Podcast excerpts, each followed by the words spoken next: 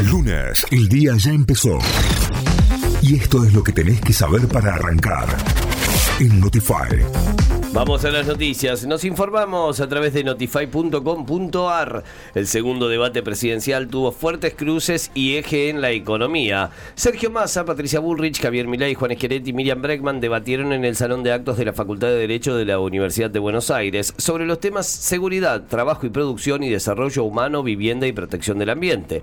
Este último elegido por la ciudadanía. Además, hicieron referencia al conflicto en Medio Oriente, presentaron sus propuestas para combatir el delito, mantuvieron cruces en el bloque de preguntas y respuestas y expusieron las políticas públicas que pondrán en marcha para fomentar el trabajo, la producción y frenar el cambio climático. Ya son cuatro los argentinos muertos en Israel. Una nueva mujer argentina falleció en las últimas horas por el ataque terrorista de Hamas en Israel y ya son cuatro los muertos de ese país, de este país. La cuarta víctima fatal fue identificada como Ronit Rudman, quien estaba en su casa cuando ingresaron los terroristas y la asesinaron.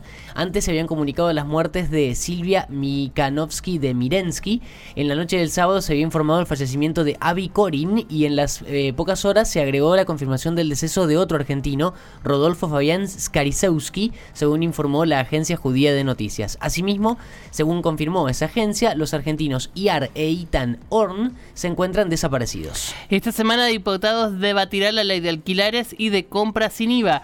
La Cámara de Diputados tiene en su agenda para esta semana el tratamiento de las modificaciones de la ley de alquileres que implementó el Senado Nacional y el proyecto de ley que establece la devolución del IVA en las compras de productos básicos para el sector de menores ingresos. El proyecto trata sobre la continuidad en el año 2024 del programa Compre sin IVA, el régimen que reintegra 21% de las compras realizadas en comercios minoristas y mayoristas con un tope máximo de, de 18.800 pesos mensuales. Las ventas minoristas cayeron 5,1% y suman nueve meses de retroceso. Las ventas minoristas de las pymes no se recuperan y volvieron a caer por noveno mes consecutivo en septiembre, al retroceder 5,1% anual, por lo que acumulan una baja del 2,6% en los primeros nueve meses del año. Frente al mismo periodo de 2022, de acuerdo al informe elaborado por la Confederación Argentina de la Mediana Empresa. En tanto, en el contraste intermensual, las ventas descendieron 1,1% con relación a agosto.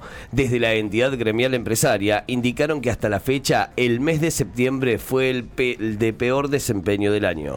Talleres perdió ante River en el Monumental. Después de 21 años, la T cayó 1 0 ante River en el Estadio Monumental en el partido correspondiente a la fecha 8 de la Copa de la Liga. El único gol lo convirtió de rebote Salomón Rondón para que el millonario llegue a las 19 victorias consecutivas como local.